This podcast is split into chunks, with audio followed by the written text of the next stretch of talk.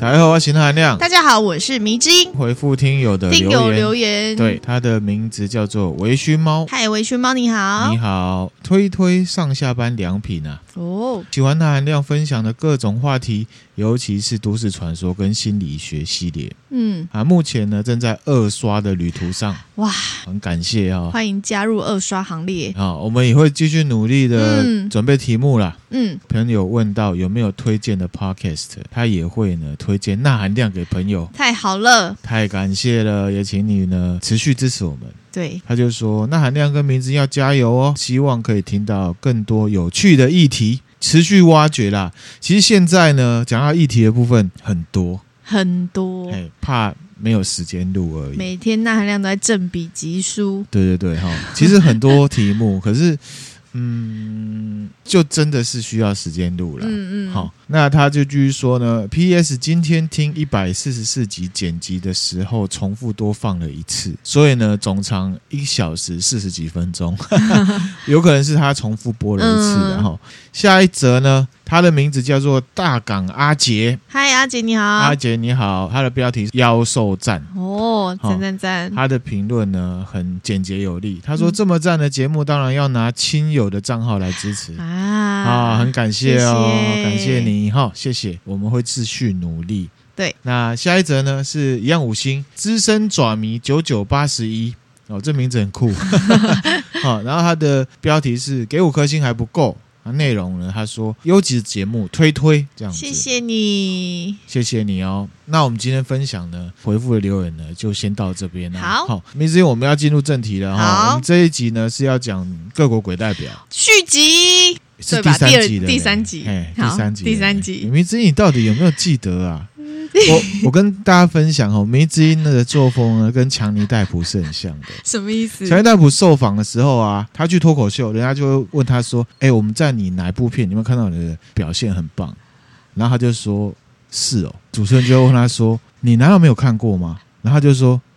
没有哎、欸，然后他就会说：“哦，我的部分我已经呢处理完了，后面的部分呢就不关我的事。”我想起来了，第三集对不对？所以呢，迷之音也 也算续集啊，作风也是强尼戴普的 style。第三集也算续集，好不好，好？OK，好，就是各国鬼代表了哈、嗯。那我们这一集呢是进入到中国，好的。那中国的部分呢，关于鬼的传说也是很多，嗯，比方说我们之前有分享过一些，像是山魈啊。对，好、哦，这比较像妖怪。嗯，还有一种是灵魂类的。好，我们在第一百二十四集《八仙过海》那一集分享到春秋时代的春秋五霸齐桓公有没有？嗯，他也遇过鬼。哦，对，中国的鬼跟日本的鬼，我认为也是一样，分两类，一种是妖怪类的。嗯，好，比方说《山海经》里面很多，那有一种呢是灵魂类的。嗯，也是很难去挑选，因为很应该很多很多。很多那韩亮自己个人认为啦，在亚洲一些地区啊，跟日本有点像，鬼跟神的分别是比较模糊的。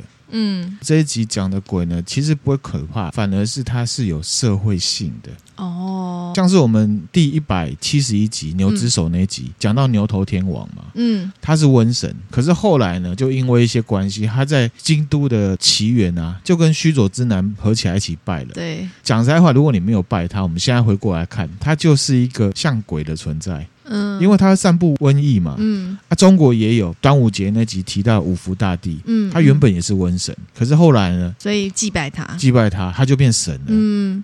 懂本质他是鬼还是神很难界定，说穿了都是人在讲。嗯，我这样的说法可能会有人不同意，可是我自己觉得本质那含量觉得是这样。嗯，所以呢，就会有一种鬼原本是鬼，可是他变神啊。你要说他是神也可以，你要说他是鬼也可以。在中国这边、日本这边都一样，鬼跟神的分别并没有很明确，嗯，这又让我想到《道德经》，都是人在分的，啊，它其实就是一个存在，但是好与坏其实都是对比出来，比较出来的，所以它是很社会性的，嗯嗯，就人是有极度社会性的一个团体嘛，嗯，啊，懂。这一集聊到的鬼是比较社会性的，也就是呢，可以反映当时的社会现象这样子的。哦，很有深很有深度的感觉。讲到深度，我就怕听友不想听，哦、会不会？不会吧？哈，相信我们纳迷应该都是有充满好奇心的。中华文化圈里面，除了一些明显一开始被视为源头的那种人物会被称神，嗯，比方说老子啊，皇帝啊，嗯，他一开始就是神，嗯，不然的话，其实有很多的人物，他都是原本是鬼。比方说五通神，他是三霄，嗯，后来变成神啊。还有一个像是什么陈守娘。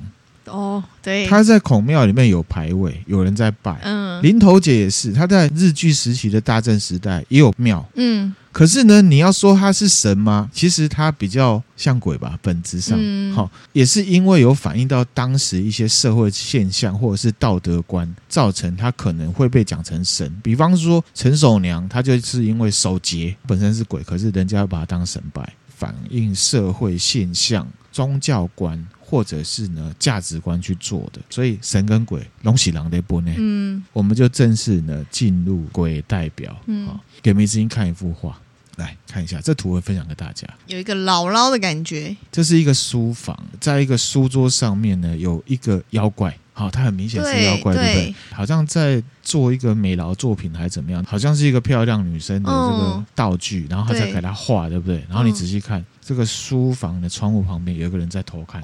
真的耶，有人偷看，有人偷看哈。这是什么？有没有画的很细致？有。这个图呢是出自于清朝末年的一个画册，嗯，叫做《聊斋图说》。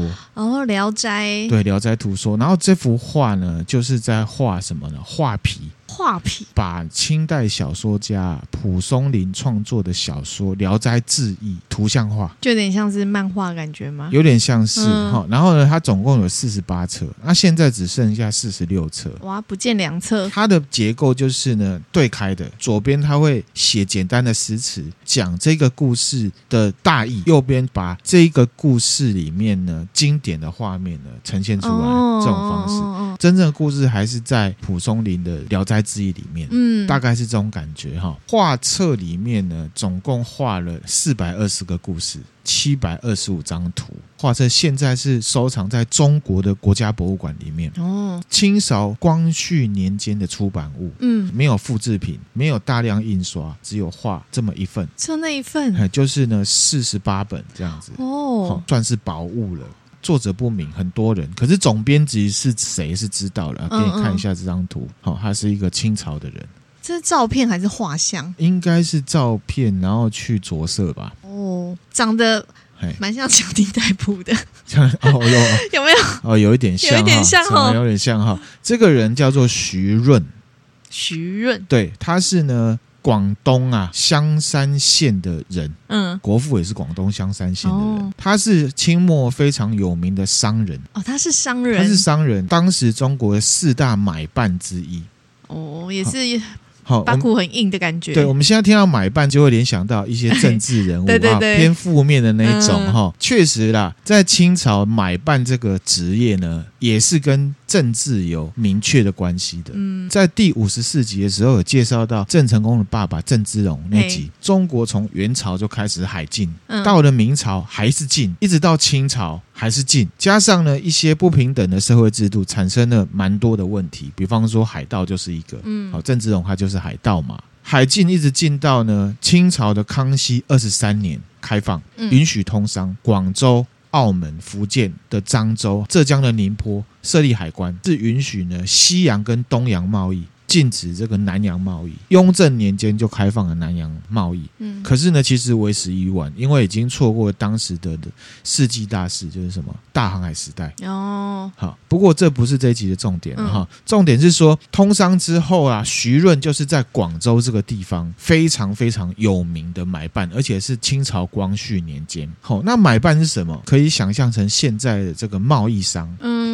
可是呢，政治味更浓一点，他是受雇于。国外的公司，虽然他是中国人，他其实老板是国外的公司，比较不像是现在的代理商。嗯，好，现在台湾有一些呢，号称是非中资的产业，可是其实老板就是买办的角色，其实是这样。嗯、中国人花钱在这里设置的。再来是说，买办在清朝那个时候啊，政治味很重嘛，中国人是不能随便当买办的哦。嗯，外商他要来做生意，他也不能随便决定啊，这个就是我放在中国的一个买办，是清朝政府挑选的，要跟这个朝廷有一些关系，官员兼商人。嗯。徐润他呢是甲午战争那年出生的哦。民国一年过世。那站在当时清朝人的角度呢，他身为买办嘛，对当时的国家呢算是有贡献的哦。嗯，跟台湾的这些买办不一样哦，只会挖国家的银根，好、呃，然后自己觉得自己很厉害，自肥的那种，然后卖掉国家一些哈资料什么东西给外面的人的。嗯、他赚的钱是有回馈国家的哦，因为在清末那时候，光绪有变法，对不对？虽然没有成功，可是，在民间跟官商这边呢，做一个自强运动。嗯，列强一直来欺负中国了，对不对？对，他们觉得呢，中国人的知识水平不够，应该要去国外学习。徐润啊，因为自强运动的关系，他做了蛮多对当时的清朝有帮助的事情，有益的东西。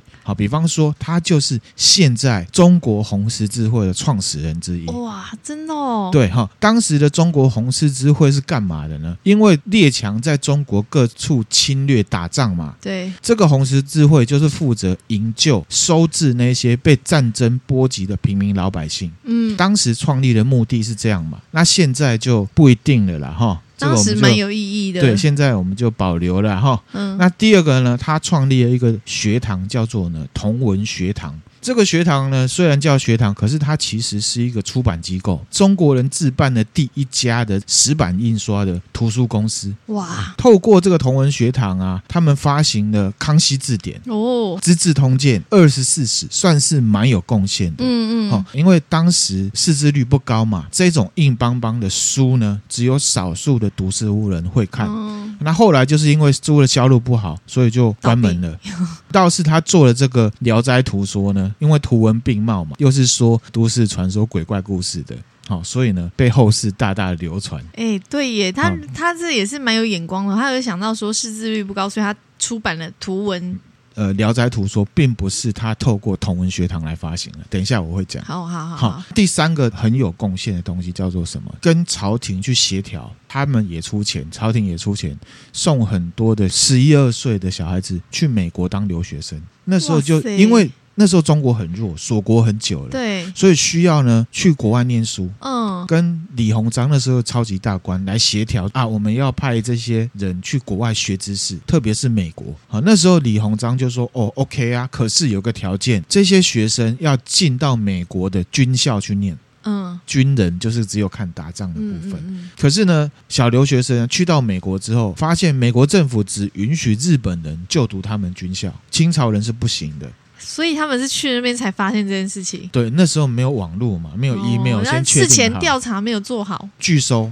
那这时候清朝就有些官吏，他们就觉得，因为那时候他们还是一样，虽然很弱了，一样大中国主义，就主张说全部回来，有什么了不起的？不读就不读，不读啊，全部撤回来什么的。可是那时候已经去到美国的这些小留学生啊，接触到国外的风气了。大开眼界，大开眼界，国外好自由。哇，说原来可以这样生活啊之类的。还有人剪辫子哦，清朝官僚更不爽了。对，上奏折说他们这些人啊是叛徒，这样子叛徒，有点像小 好，对，跟现在这么像，Little Pink 的感觉哈。结果呢，朝廷同意全部撤回来，嗯，好，全部撤回来。可是呢，有一些学生借故啊生病了。躲避不回来，嗯，有少数的留在那边，蛮聪明的。好，所以整体来讲，这个留学运动呢不算成功，嗯。可是呢，当初硬留在国外的学成之后，他有归国，嗯，对中国现代化非常非常有贡献。哦，举一个我们国小就念过的铁路之父詹天佑，国小就有念过，他念耶鲁大学。哇塞！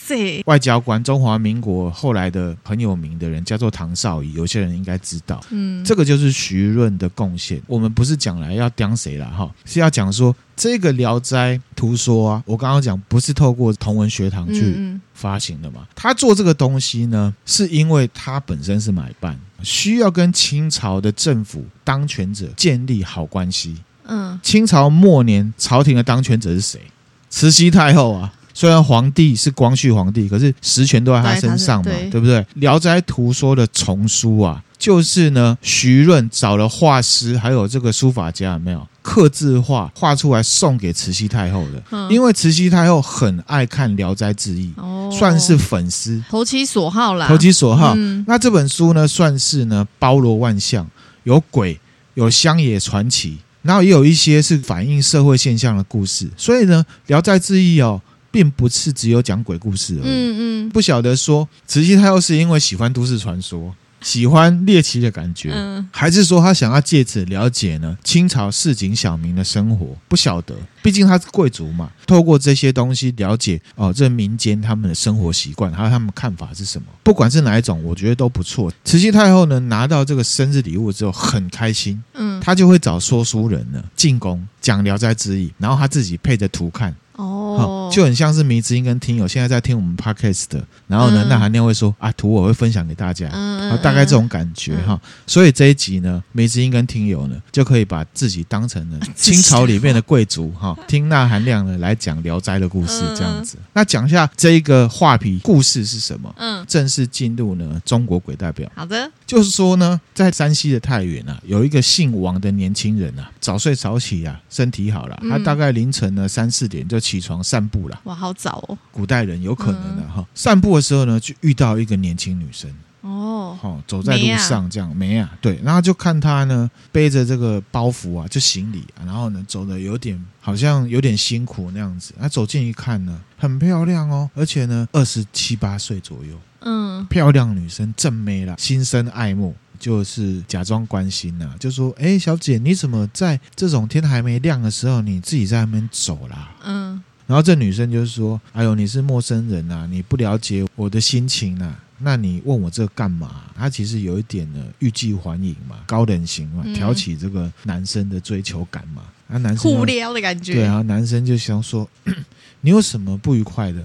我也许可以帮你解决啊，嗯，嗯，好，希望你不要推辞啊，因为他长得正啊，讲实在话，不然阿婆谁鸟你？对呀、啊，就说哦，好，我走了，拜啊，对不对哈？嗯、那这个女孩子呢就哭了，哇，啊、眼泪攻势。对，她就说、哦、我爸爸妈妈这个贪图钱财啦，嗯，把我嫁给一个呢有钱人家当小妾啦。可是呢，他们家这个原配啊，姐姐啦，很凶啊，每天呢都打我骂我，哦，嗯、然后她受不了，她就逃跑了，这样子。这个王姓的年轻人啊，就说：“哎，那你要去哪里呀？”哦，那女生就回答说：“他逃亡嘛，他哪知道啊？反正就先逃了再说嘛。”那男生就说：“因为正嘛，哈，他就说：‘ 哎，我跟你讲啦，强调我家哈离这里不远啊，来我家坐坐好了啦。’嗯，然后女生就回答说：‘阿伯后啦。’哦，每次都这样哦，阿伯后来就来了这样。后来呢，这个男生真的是很殷勤，还帮他拿包包哦。”嗯，哦，就带着他一起回家。那回到家之后呢，这女生啊，看一下，哎，四处无人呐、啊。然后她就问说：“哎，你们家怎么都没有其他人啊？所以你是黄金单身汉吗？还是怎么样的？”哦、这两个一直互撩很烦、欸。啊，这男生这个王先生呐、啊，就说：“哎，这是我书房啦。”哦，好、哦，那女生就说：“书房最好啦。如果你可怜我的话，让我那个活下去，那你就帮我保守这个秘密啊，因为我是从人家家里面跑出来的嘛，你不要泄露机密这样子。嗯”王先生呢就答应了，啊，答应当然要有条件嘛，那就跟他睡在一起啊。哎呦，哦哦、哎呦，嗯、我想说，哎呦，打工换宿，果然还是这种事情从从古至今就是这样子的运行着。对，就打工换宿嘛。世界没那么好看。后来呢，他就把它藏在他的书房里面。嗯嗯，啊，过了好几天也都没有人知道啦。这个王先生啊，他本身是有老婆的啦。他老婆姓陈，这样子，嗯，他觉得，哎呦，这样子弄了一下，哈，不跟老婆讲，总有一天会不要康嘛，对不对？他有这种想法，他就跟他老婆讲，就说我今天哦，我金屋藏娇一个女生呢，在我的书房里面，蛮老实的，直接说，因为那时候哦，三妻四妾不是平平常的事情，平常的事情，然后太太啊，他就说你乱藏人家这个，搞不好是大户人家逃出来的女生呢，你这样子哦，会不会出事啊？哦，惹祸上身，他就劝他先生哦。把这个女生呢赶走了。嘿，那这个王先生他当然不听，因为女的很正。嗯，那有一天这王先生哎怎么样？没有那个事情，到底要强调几次？这女的很正，女的很正，男生才会这样嘛。对啦，是啦，知道啦。好，不然怎么可能说啊？今天遇到路上漂亮，然后进来，然后讲个两句话就很了解他说哦，他很聪明啊，他很体贴，没有嘛？嗯，就当然是因为正的关系嘛。嗯，对的。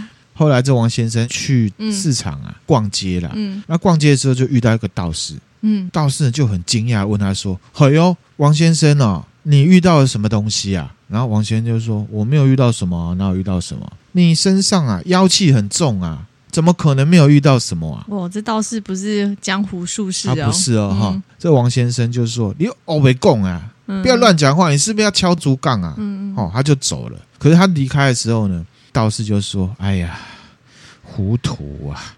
这个世界上啊，竟然有这种哦大难临头还不知道觉悟的人呐、啊。”嗯，这个王先生有听道士在嘀咕哦，哦，嘀咕，他就回去想啊，边走我就边想说：“哎，该不会是那女生吧？这道士是不是讲那女生啊？”我觉得他也蛮蛮有联想力的哈，因为他最近就做那么这一件坏事嘛，嗯，然后就想说，这么正的女生啊，怎么可能会是妖怪呢？妖怪才正，好不好？该不会是道士敲竹杠啊？我不要想太多了，嗯嗯嗯。好，然后他就回家，他想要去跟这个女生呢正面互动一下啦，他就回到了书房。哎，怎么书房呢？从里面反锁了。进不去啊！嗯，他就想说奇怪，他就呢从这个窗户啊戳一个洞。哦，原来那就是王先生。对，他就看，我看到吓一跳，他就看到一个鬼啊，嗯，绿绿的鬼，牙齿很尖啊，拿了一副人皮呀、啊，在上面画，嗯，啊，在化妆，然后这个人皮很漂亮，跟他嘿咻的那个样子啊，天哪！然后他看到吓一跳啊，他想说，哎，这怎么回事？这是 cosplay 还是什么？啊？画完之后呢，这个妖怪拿起人皮啊，甩衣服这样，啪披在身上，不知道有没有拉链哦，嗯、穿上去就变成一个正妹了。哇塞！看到这样子，这个王先生啊，哇塞，对啊，吓死了，心理阴影会很大吧？对啊，之前跟他睡的是妖怪，这样心理阴影很大，嗯、急忙啊去找那个道士，因为他不是骗人嘛，嗯，可是找不到道士了，终于在野外荒郊野外看到那个道士了。嗯他直接跪下来，他说：“哎呦，这道士啊，可不可以赶他走啊？可是呢，我觉得这个人应该也是蛮可怜的啦，我也不忍心伤害他的性命。他还在斯德哥尔摩情节，他还留恋在他的外表上面，嗯嗯。而、啊、这道士呢，也没有说完全不帮他哦，给他一个浮尘，你知道浮尘？不知道浮尘？拂尘就是一支道士会拿的啊，一只，然后上面有一个白白的须须，有没有？哦哦，浮尘，浮尘哈。就给他这一只哈，叫他呢把这个浮尘呢挂在这个书房外面。嗯，就说你挂完之后呢，跟我约在一个庙外面见面，看怎么样。后来这个王先生他就回到家，哈，他不敢进书房，他就直接呢把这个浮尘呢挂在门上面。嗯，然后晚上大概七点到九点就一更啊，我们讲三更就是子时嘛。挂了之后，他就听到呢门外有这种咔咔嚓嚓的声音，就是好像有人要进来。嗯，他不敢去看，啊想说是不是化身为正妹的妖怪回来，他就叫你他老婆去看，哦、他老婆就看到哦，那个正妹回来了，这个妖怪在外面呢，就是很咬牙切齿，进不去，他可能有法力这样子，站在外面很久，然后他就转头走了，嗯嗯，啊，没多久又走回来，嗯，嘴巴里面还在骂说。死道士，这个我不会放弃的。哪有那种到嘴巴里面的肉还吐出来的道理啊？哇塞，讲那么明确，哦，他就很生气，他拿着那个浮尘就把它折断，哦，而且呢，把这个门啊踢坏，直接冲进去。嗯，这个王先生啊躺在里面睡觉嘛，把他肚子剖开，把他心脏给拿走了。这么直接？他的意思就是说他不想骗的嘛，因为他已经被拆穿了，说他来硬的。嗯，然后呢，老婆啊看到这状况很害怕嘛，对，整天哭啊，叫悲女啊。哦，来看这个王先生，她老公已经死了，嗯、而且呢，渡破长流啊。嗯，他呢就请王先生的弟弟去告诉道士说发生了这样子的事情。嗯，道士听到很生气，哇塞，我本来只是可怜这个鬼，因为人跟鬼一样都是要谋生存的嘛，嗯、要有东西吃。他竟然这么大胆，他把我东西折断，好，所以不知道他到底是气气哪一条。好，我觉得他应该是气他呢。吃人呐、啊，哈、嗯，那就跟着这个王先生的弟弟回来。回来之后，这妖怪已经不知道跑哪去了。道士就在他们家呢巡视，巡视。嗯，哎，你们家南边哦，那个房子是谁家啦？王先生的弟弟就是说啊，是我家啦。嗯嗯，啊，道士就说正妹女鬼呢，现在堵在你家。哎呦，那王先生的弟弟吓一跳，就是说我扣零啊。道士就说你最近呢有没有什么不认识的人来你家？王先生的弟弟他就说没有，我不知道。我早上我去拜拜，我不知道中间有没有人。嗯嗯，他就去问问他家里面的人，问了之后回来，他就说有有一个早上有来一个老婆婆，说要来我家呢做佣人啊，啊我老我老婆她不收啦。嗯，现在呢，他还在我们家那边，希望呢，我可以收他这样子。嗯，道士就说啊，就是他了。道士就拿了木剑呢，来到他家。嗯，你这个孽鬼，把我的这个浮尘还来。果然是生气这个，气浮尘被折断。这时候老太太呢吓一跳，你知道吗？面无血色，赶快跑，有没有？道士赶上去，用了木剑啊，刺中了他。这个鬼啊，趴在地上，那人皮哗啦就剥落，变成一只恶鬼，吃都吃不饱那种恶鬼啊。佛教里面有讲到，嗯、对不对？趴在地上呢，惨叫。这个道士啊，施法用木剑来砍下他的脑袋。这时候呢，道士拿出一个葫芦，拔开塞子啊，把这个葫芦放在这个烟里面，然后这葫芦就像那个嘴巴在吸那个。我们抽烟一样嘛，这烟吸进去，嗯嗯，盖上就等于收腰了。嗯，收腰之后呢，大家看到那个人皮啊，哇塞，超逼真的哎。嗯，道士把这个人皮像那个卷画一样，把它卷起来啊，放在袋子里面就要走了，这样子。嗯，这个王先生的太太啊，赶快跪倒在门口。道士就说：“我办不到，没有办法，因为呢，我已经跟你老公讲过了。”他根本不理我，嗯，他太太一直哭啊，趴在地上都不起来，倒是有点心软，他就说呢，其实啊，我也不是不救啊，是我法术没有那么强啊，我没有办法啦，起死回生啊，我跟你介绍一个人，也许办得到，去求他呢，可能会有效。嗯，你们菜市场上面呢，有一个疯子，他常常会躺在大便堆里面，这么疯，你呢要去找他，然后呢磕头求他，那如果他侮辱你的话，你也不可以发怒哦。王先生的太太就去找，真的有一个乞丐在路上疯疯癫癫唱歌，嗯然后流鼻涕，嗯大家看到他都很厌恶他，嗯太太啊就直接跪在这个乞丐面前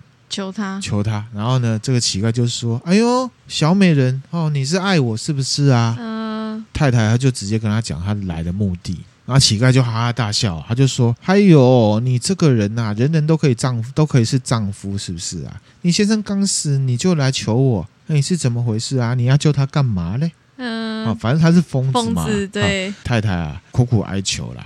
然后这乞丐说了：奇怪嘞，人死了，你求我救活你，你把我当成是阎罗王，是不是啊？嗯。”然后呢，就拿拐杖打这个太太。哦，啊，这个太太就忍住了，因为不能呛他嘛。对。后来呢，这个市集就越来越多人，嗯、就想说奇怪，你也是有钱人家，怎么让这个乞丐在那边打？嗯。那后来呢，乞丐呢，咳出了一坨这个痰呐。啊，然后呢，拿到太太的面前，他就说：“你把它吃掉啊！” 哇靠，超恶的！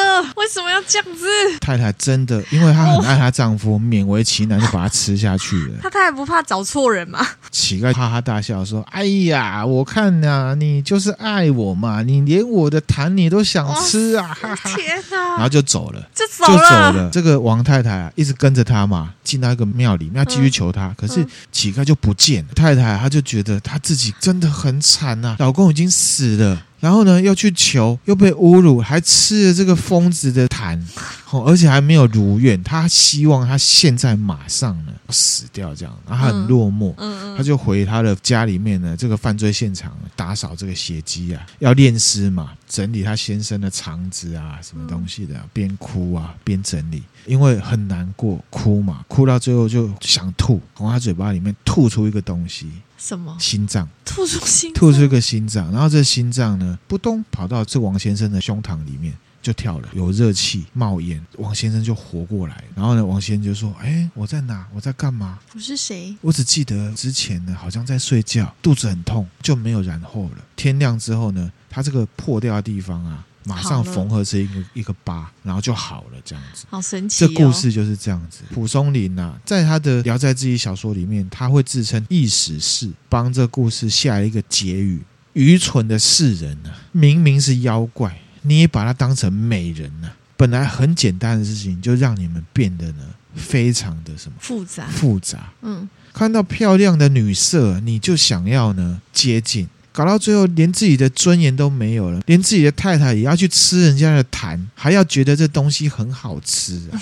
他说呢，老天爷都是公正的，只是那些很愚蠢又迷惘的人不知道觉悟罢了。嗯，可悲呀！这个呢，如果我们当做中国鬼代表的话，就可以知道，其实这故事是要反映社会现象。嗯，就是说有钱人见异思迁，不是常常都看到漂亮女生就要救人家去家里睡。啊、之前那个日本的怪谈，嗯，原版的故事里面也有这样子。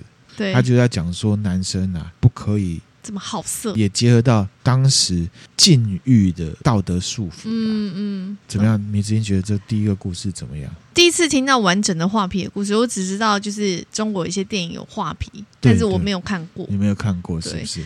对，原来是这样。画皮啊，是《聊斋志异》里面，而且同时也是中国古代鬼故事最知名的哦哦，从清朝开始到现在，知名度很够。而且呢，画皮这个传说呢，被改编成很多东西，电视剧、电影很多。譬如说，一九九三年香港电影就有一部叫做呢《画皮之阴阳法王》。嗯，漂亮的那个人皮是谁演的？谁？王祖贤。哦，王祖贤有演过。对，这个呢，好色的王先生呢，就是郑少秋。哦，道士呢，就是洪金宝演的。洪金宝演道士。对对对，哈，在两千零八年的时候，中国。这个就完全是中资的了哈，画皮，嗯嗯、哦，女主角是呢周迅，嗯，男主角是甄子丹，嗯，汪知道是这一部，哈、哦，嗯，那后来反正后面就一大堆中国续集系列是搞动画嘛，CG 动画，那当然大家喜欢看 CG 也可以去看呐哈。那刚刚讲到这个异史氏啊，就是蒲松龄在书里面的自称，嗯嗯，我们稍微岔题一下，稍微介绍一下蒲松龄跟《聊斋志异》这本书，好，这个很有趣，中国鬼代表。就可以从他这本书里面挑出超级多的，就像之前几集一样，都是可以反映社会现象的，好禁欲的这个概念。然后呢，呼吁有权有势的男生不要见异思迁，因为你只是想玩玩嘛，这种玩玩的免费的最贵，嗯，免费最贵，对不对？对，你永远不知道你会遇到什么。对，好，《聊斋志异》呢，《聊斋》就是蒲松龄他书房的名字哦，哈，志异就是在讲一些奇怪的事情。嗯，蒲松龄长这样，是不是一样长得有一点点？简单，哦、不会啊，画风的关系。有一点皱纹啊，他戴这帽子有点像圣诞老公公啊。嗯，好，这图会分享给大家哈。嗯，他呢是明朝末年出生的，嗯，崇祯十三年出生，康熙五十四年呢过世，嗯，大概呢七十几岁，哦，也是蛮长寿。他是山东人，兴趣跟嗜好呢是那含量个人很欣赏的，很喜欢的。嗯，他跟日本的小泉八云还有柳田国男有点像，算是呢社会观察家、哦、人类学家。嗯，甚至可以说他是以先驱的身份啊，影响了后来部分日本的民俗学家哦。哦，这个《聊斋志异》的这个架构跟柳田国男写的《原野物语》嗯非常非常像。蒲松龄呢非常喜欢收集民间故事，还有都市传说。二十几岁就收集很多素材，为了收集故事，他在家里面开了茶馆。大家来这里喝茶，然后边听这样，边听。所以他这个小说里面很多很多篇，有一些当然是他自己创作的，有一些是听了很多人的都市传说之后，他去改编，有点像安徒生童话，有所本的传说，然后呢再来把它改编的。他蛮年轻就已经确定好自己的志向了。其实他的志向不是这个，等一下我介绍哈，这只是他的兴趣。他四十岁呢写了这本书，里面总共有四百九十一个故事。多好，主要分成呢几个大类，而且呢这几个大类会在故事之间呢互相混合。哦，第一个大类就是呢乡野故事、民间传说，或者我们现在称为都市传说，嗯，包含了鬼怪，还有一些比较悬、比较离奇的故事。嗯第二个呢，就是爱情故事，在很多《聊斋志异》里面的故事，这个主角啊，通常是男的啦。嗯嗯。可是呢，这个主角的个性都比较不受当时沉重僵化的社会规范来束缚。嗯。那韩亮个人认为，蒲松龄是想要呈现他心目中的爱情是怎么样，有点抗议明末清初这个社会规范很沉重的这种社会现象。第三个是什么？社会批判。嗯，好，比方说他对当时清朝的科举制度很不满。嗯，书里面有蛮多故事会描述到当时科举的荒谬，对真正的读书人的摧残。嗯，就像我们以前联考一样，他觉得科举只是选拔出那些最会考试的人，嗯，并不是呢选出最有才能的人。同意。好，这个社会对有才能的人很不公平。嗯，那还有对人性的批判。嗯，好，比方说刚才分享的这个画皮，他的结语，他就说：“你人啊，不要这样子见异思迁啊！看到外表，看到漂亮的正面，你就想要咬一口。嗯，哦，那个结果都会很惨。免费的最贵嘛。嗯，啊，是不是？第五个就是什么？他会去形容统治阶级啊对人民的压迫。”那也是蛮大胆的，也是蛮大胆，蛮敢写的。所以呢，其实这本书是包罗万象，嗯、除了鬼故事、都市传说有之外，它也有一些故事里面去看到当时社会是怎么样，嗯，也是跟《金瓶梅》那些都有点像的，嗯嗯，还有当时的价值观，这个就是人类学家在做的事情嘛。嗯、而且呢，他写的方式呢是短篇小说的方式来写。嗯文笔不错。那韩亮个人呢，本来就很喜欢呢短篇小说，对《聊斋志异》啊，很喜欢这个芥川龙之介的短篇小说，《怪谈》也是柳田国男的《原野物语》，也都是短篇小说。嗯、这本《聊斋志异》呢，他写好了是写好，可是他本身家里面蛮穷的，没有发行。是后来乾隆年间，他的朋友觉得这本实在太厉害了，就把它发行，结果就红了。结果连贵族都在看，这样子，慈禧太后也在看嘛。后来呢，就传到日本，对日本的民俗学研究是真的有影响。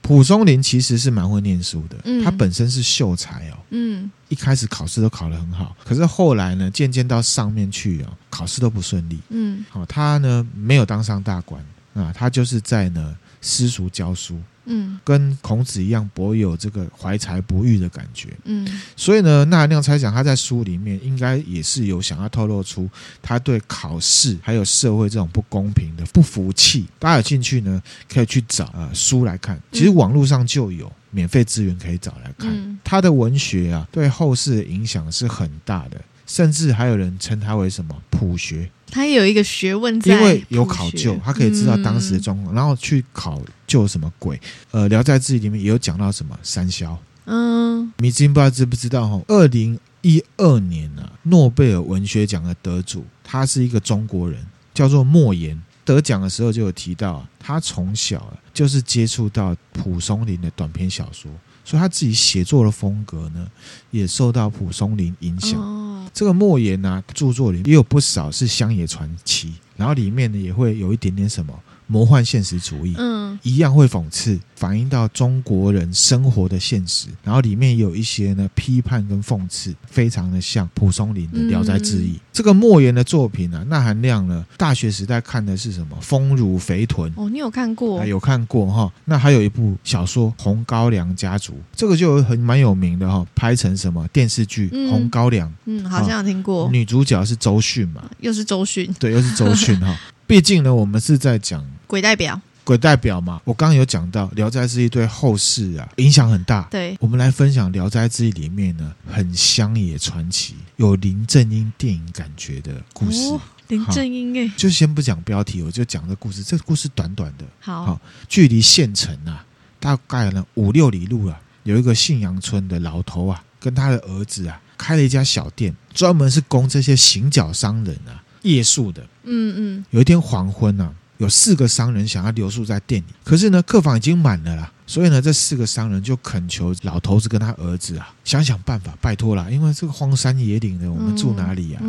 啊，啊，这时候呢，老先生的儿媳妇啊，刚刚死掉啊，尸体啊还放在呢距离这个店不到一百公尺之外的小屋里面。那他儿子的是已经去外面呢买棺材，还没有回来了。嗯，这个老先生就跟这四个人讲说啊，如果你真的要住，我就只剩那个地方了，你要不要去那边住？嗯，荒郊野外，又神也没办法，四个商人呢就只好接受了。嗯，去到那个小屋子里面，就跟那个尸体停尸的地方进去看，然后看到这个茶几上面点了一个蜡烛，随风摇曳，桌子后面呢搭那个灵堂，停灵柩的地方，这样子。四个商人啊进来，因为很累啊，他们也不想想什么啊，倒头就睡。开始打呼了，啊，只有呢躺在最里面的那个商人啊，虽然有睡意，可是他还没有完全睡着。这时候听到呢咔嚓咔嚓木头挤压的声音，好可怕哦！他就睡眼朦胧啊，睁开眼睛往外看，外面都暗的啊，嗯，只有灵堂前面啊，这个蜡烛啊很亮。远远就照到停那个女尸的地方啊，那个被子已经掀开了，尸体啊，嗯，已经坐在床沿。哎呦，下床哦，嗯，开始摸索往他们睡觉的地方走。嗯，看到这个人啊，靠近他们睡觉的地方，这些人好像都还在睡觉，一个一个朝着这些睡觉的人脸上吹气。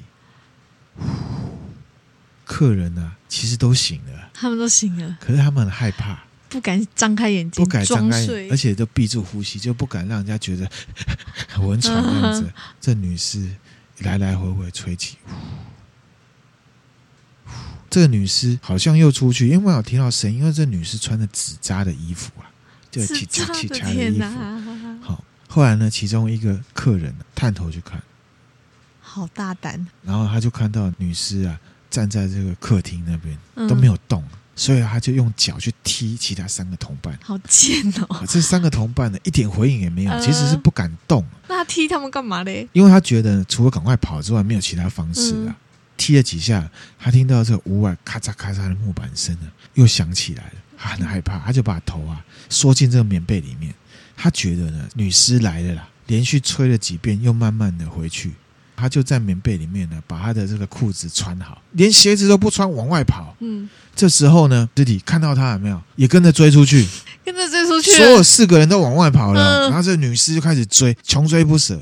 四个商人边跑边叫，可是因为荒山野岭，根本没有人听到，他们就跑到刚刚要借宿的这个对旅店里，敲敲敲敲敲，可是又怕来不及，就沿着县城的方向大条的路去跑。县城的东郊看到庙，有听到木鱼的声音。哦，四个人就跑去敲木门，嗯，咚咚咚咚咚咚咚。这时候呢，女尸已经追来了，这四个商人呢，躲在这旁边啊树下面，嗯。他形容的方式就很像僵尸片里面，嗯、女尸看右边，然后呢人就跑左边；女尸看左边，人就人就跑右边。真的，他是这样形容：失、嗯、左则人右，失右则人左。嗯，懂懂。一会呢，各自都倦了，然后呢，尸体突然间呢停下来了。客人呢，汗如雨下，很喘，也停下来了。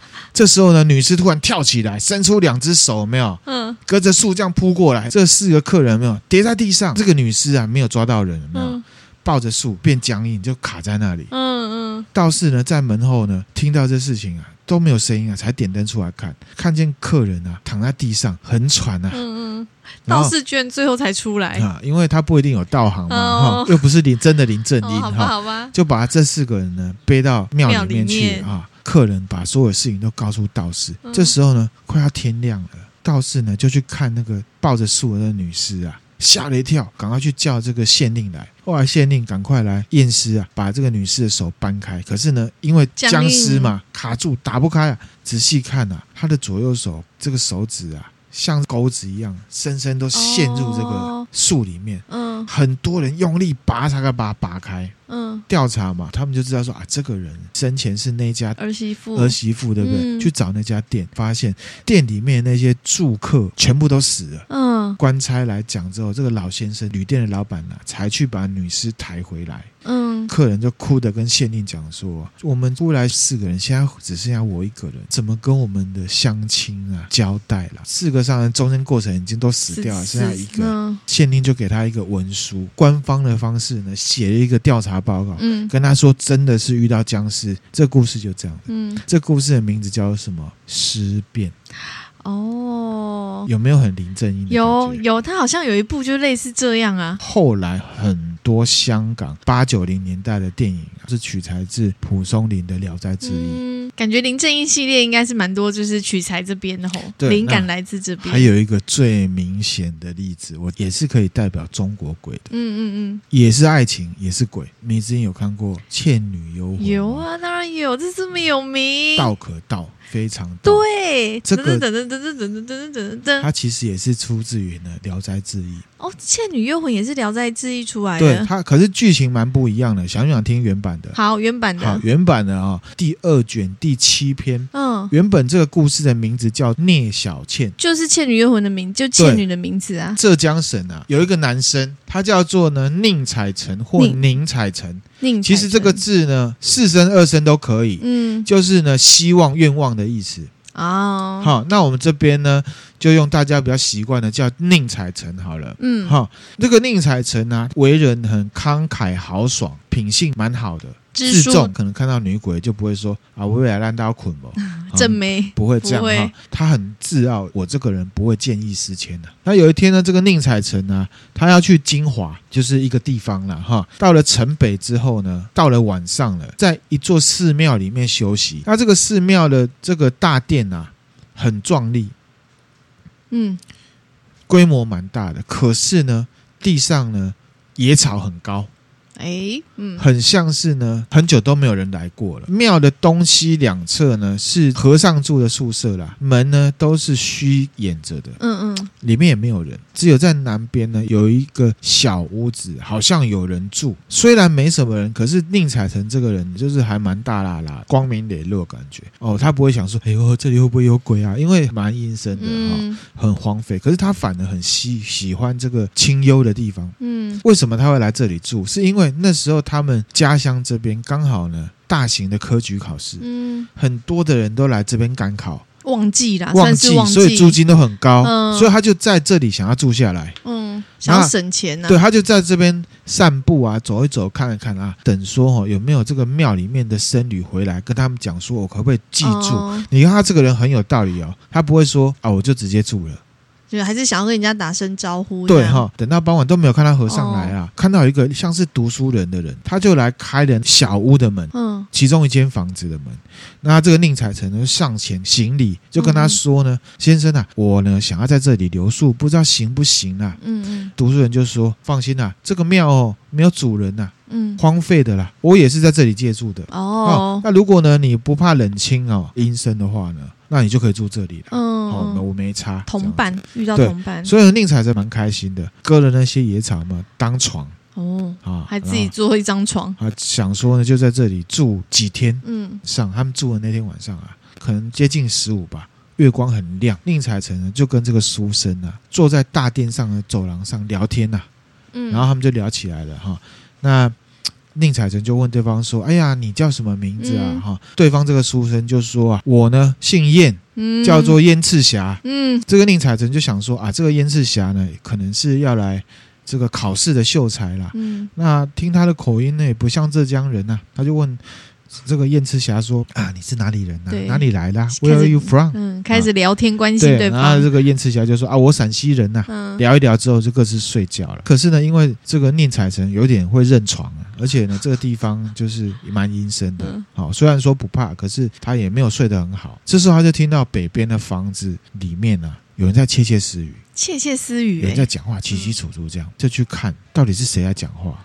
院子里面就有一个四十几岁的妇女啊。然后还有另外一个老婆子驼背哦，两个人就在月亮下面讲话。那这个四十几岁的这个妇人就说：“哎呀，小倩怎么久久不来呀、啊？”嗯，啊，那老婆子就说：“哎呀，差不多快到了啦。”四十几岁的妇人啊，就说：“他没有跟姥姥您呢发牢骚吗？”哦，那老婆就说：“哎，什么牢骚啊？我没听到哎。但是我觉得他看起来呢，蛮忧虑的这样子。”嗯。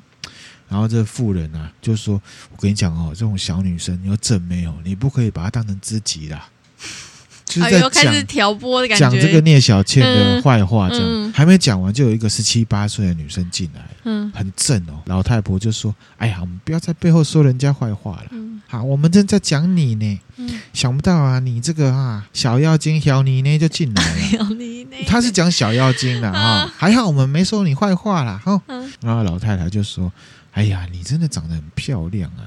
如果我是男人哦，早就被你啊迷得这样神魂颠倒了啦。嗯，这个小女孩就说啊，如果姥姥都不夸奖我的话呢，还有谁会说我好话啦？嗯，妇人跟女孩子就不知道在说什么啊。宁采臣呢没有听清楚啊，反正他就想说，反正就是一家人，不知道是哪来的，嗯，在外面聊天，所以呢，他就回到这个床上。就没有再听他们讲话。嗯嗯，宁采臣正要睡觉，正要入梦，快速动眼时期的时候呢，听到有人进他的卧房，就是他刚刚看的那个小女生啊，十七八岁的正妹进来了，问这个女生说：“你进来干什么？”然后聂小俊就说：“没有啊，我要来陪你一起睡觉。”哎呦，直接来啊！直接投送上怀抱。宁采臣一本正经，你不怕人家讲闲话，我还怕人家讲闲话。哦哟，不可以。嗯嗯，一不小心沉船了，就变成了一个道德沦丧的无耻之徒啊！哦，哎呦，很自重哦。这个呢，小女孩就说：“还有晚上没有人知道啦。”嗯，一直勾要不要来之类的。嗯嗯，这个宁采臣呢，大声责骂，然后这个女生呢，被骂了之后有点犹豫，好像不知道要要说什么的感觉。宁采臣接着说：“你给我滚，要不然呢，我要叫南边那个小屋里面的人进来，就是燕赤霞这样子哈。嗯、听了这个话呢，这个女生呢有点害怕，就只好走开了。刚出去又转身回来，就拿了一锭银子啊，放在这个宁采臣的床上。嗯，那宁采臣呢就把他丢到那个外面去，他就说：“不义之财啊，你这个垃圾鬼啊！”不要弄脏我的口袋！哇塞，很正直哎，完全没有受美色诱惑。这女生啊，很羞愧的拿了银子就走。这个男生真的是哦，铁石心肠。嗯嗯。到了第二天早上啊，一早的时候，就有另外一个书生啊，带着仆人要来赶考。他们呢住在寺庙东边的房子里面。嗯，这个书生呢，当天晚上就死了，暴死，突然间就死掉。那宁采臣还有燕赤霞就发现说，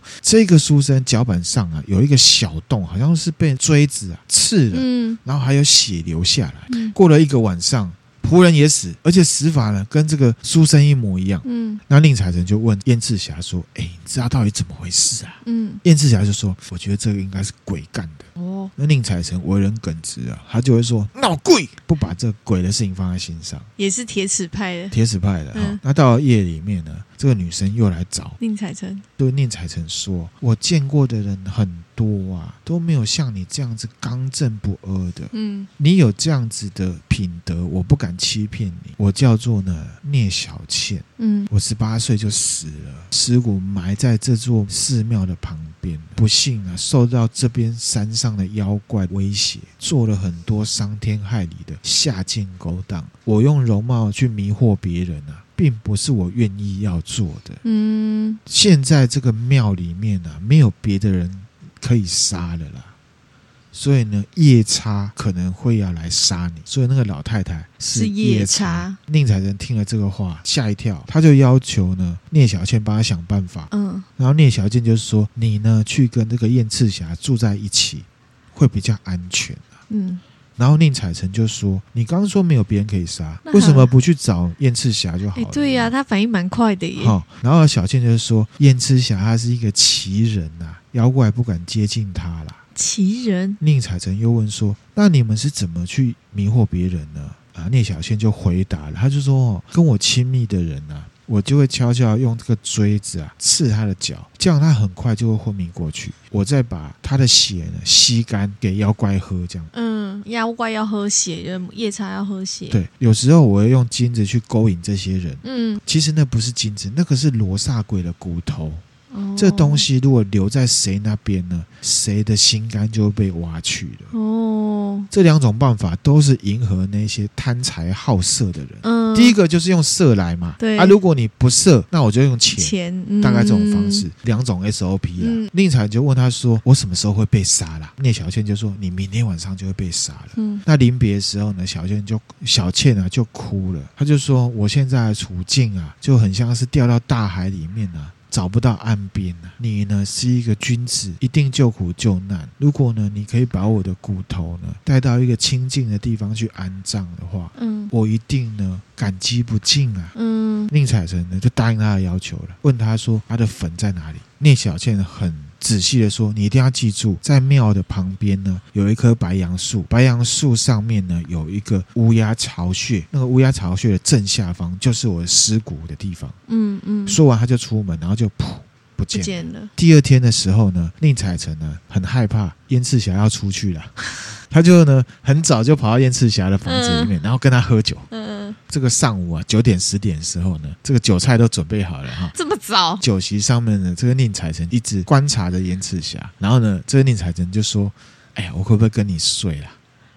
嗯，那燕赤霞就说：“不要不要不要，我呢喜欢清静啊。”好，而且我不习惯跟男生一起睡了。嗯，宁采臣还是坚持。好，所以到了晚上呢，就把他的这个棉被、枕头都搬过来，这样子啊。那个燕赤霞不得已就只好跟他一起睡。嗯，好，那他就嘱咐这个宁采臣说：“哦，我知道你是一个大丈夫，我对你也是很钦佩。不过我有一点私事，这个私事不方便跟你说，只请你配合，你不要去翻我的箱子，否则的话，对我们两个人都没有好处。”嗯，那宁采臣就很恭敬答应，因为可以跟他一起睡就很好了嘛，不然。会被杀嘛？那宁采臣会怕嘛？老半天都睡不着，一样是晚上大概九点十点的时候，他就发现窗外有人影，嗯，目光发光闪闪的，蛮可怕，应该是鬼啦。嗯，看到有一个小东西从箱子里面飞出来，哦，白绸缎一样很亮，这样咻飞出去之后打中了窗户上面的石头，嗯，电光一样啪不见了，嗯，这时候呢，燕赤霞就醒过来，宁采臣呢假装在睡觉，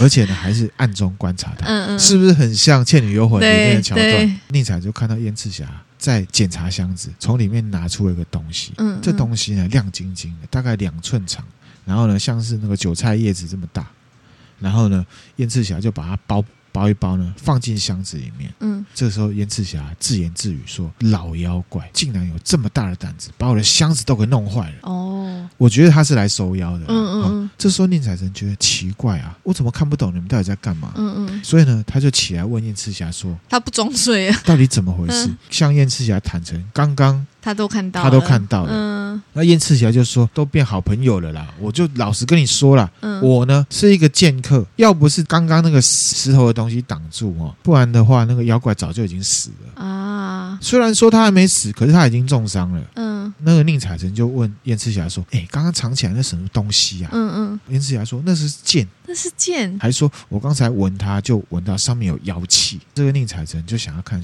哇，这东西好炫啊，高科技啊！对呀，无限操控。想要看这个剑，那个燕赤霞就拿着给他看，是一柄呢小小的像匕首的东西。嗯，其实他说他是剑客，可能是道士之类的这样子。对呀，因为可是他没有表明。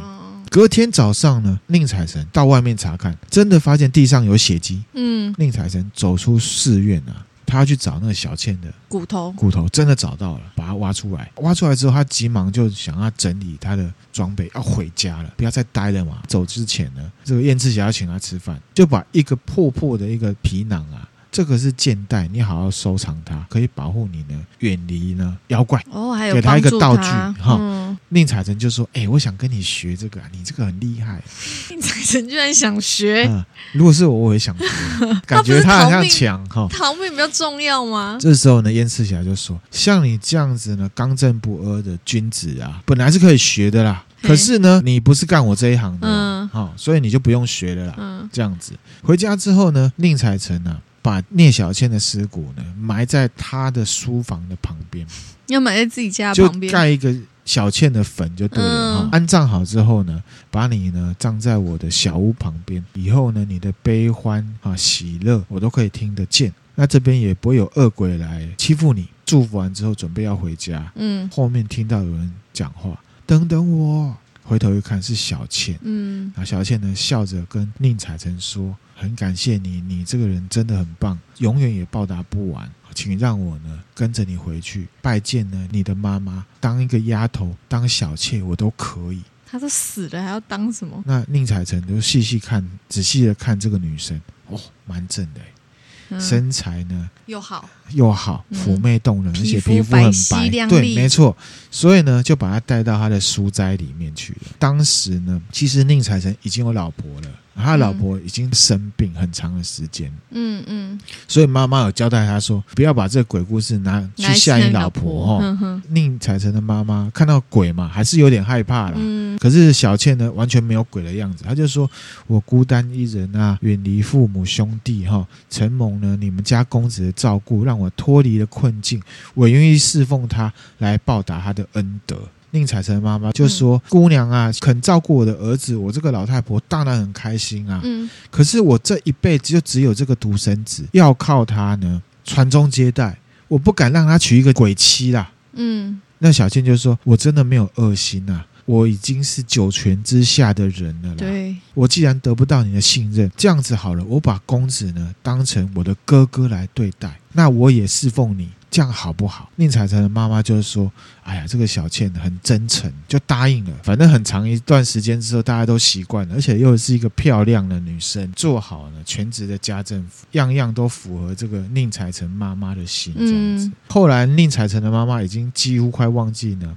小倩是诡辩的，甚至呢不忍心晚上叫她走啦，就有一天真的留下来说、嗯、啊，不然你跟我一起睡，跟妈妈一起睡。对对对，前半年啊，小倩都没有吃饭，鬼嘛。对。可是呢，他现在有学着呢，要像人一点，所以他就开始会吃稀饭，跟大家一起进食的感觉。嗯、没多久呢，宁采臣的太太过世了。宁采臣的妈妈就想要收这个小倩当儿媳妇，嗯，可是呢又担心她不能生儿育女了，嗯，可是这小倩说哈，不用担心啊，采臣啊以后会有三个男孩啦，不会因为呢有鬼妻就没有后代啦。结婚之后呢，有一天啊，这小倩就靠在窗前，忧心忡忡的样子，嗯，就问她先生说：“剑囊啊，你放在哪里啦？”那宁采就说：“啊，因为你怕他会把它收在其他地方的啦。”嗯，好，那小倩就说：“啊，我接收这个活人的气息已经很久了啦，应该呢不害怕了啦。嗯，最好你还是把这个剑囊挂在床头啦。”嗯，那宁采就说：“哎呦，你为什么希望我把东西挂回来啊？”小倩就说：“啊，其实这几天呢、啊，忧虑，他觉得是不是上次在庙里面那个妖怪啊，记恨我逃跑了，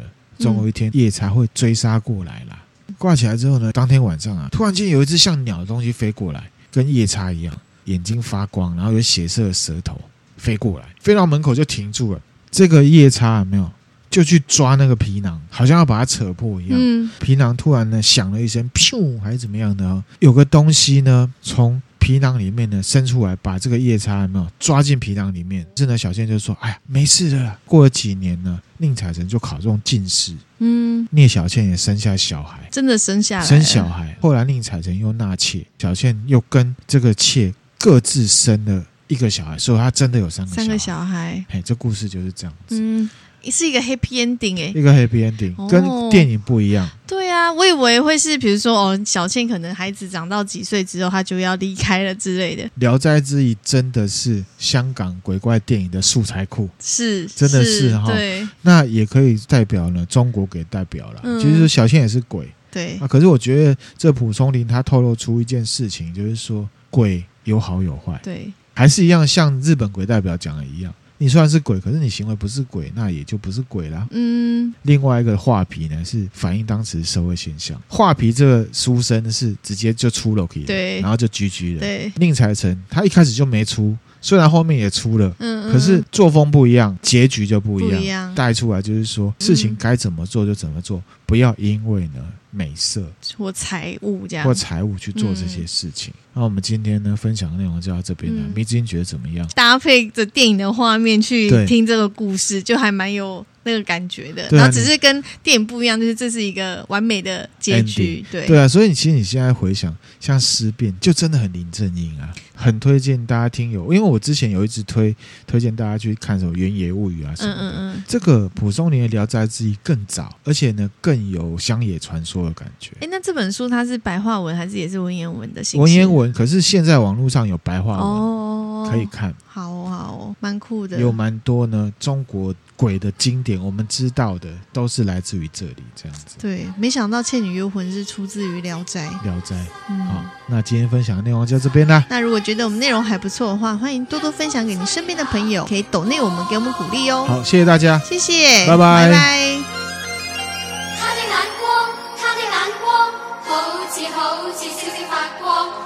见睇见睇见睇见心慌慌，他的眼光，他的眼光，好似好似星星发光，睇见睇见睇见心更慌。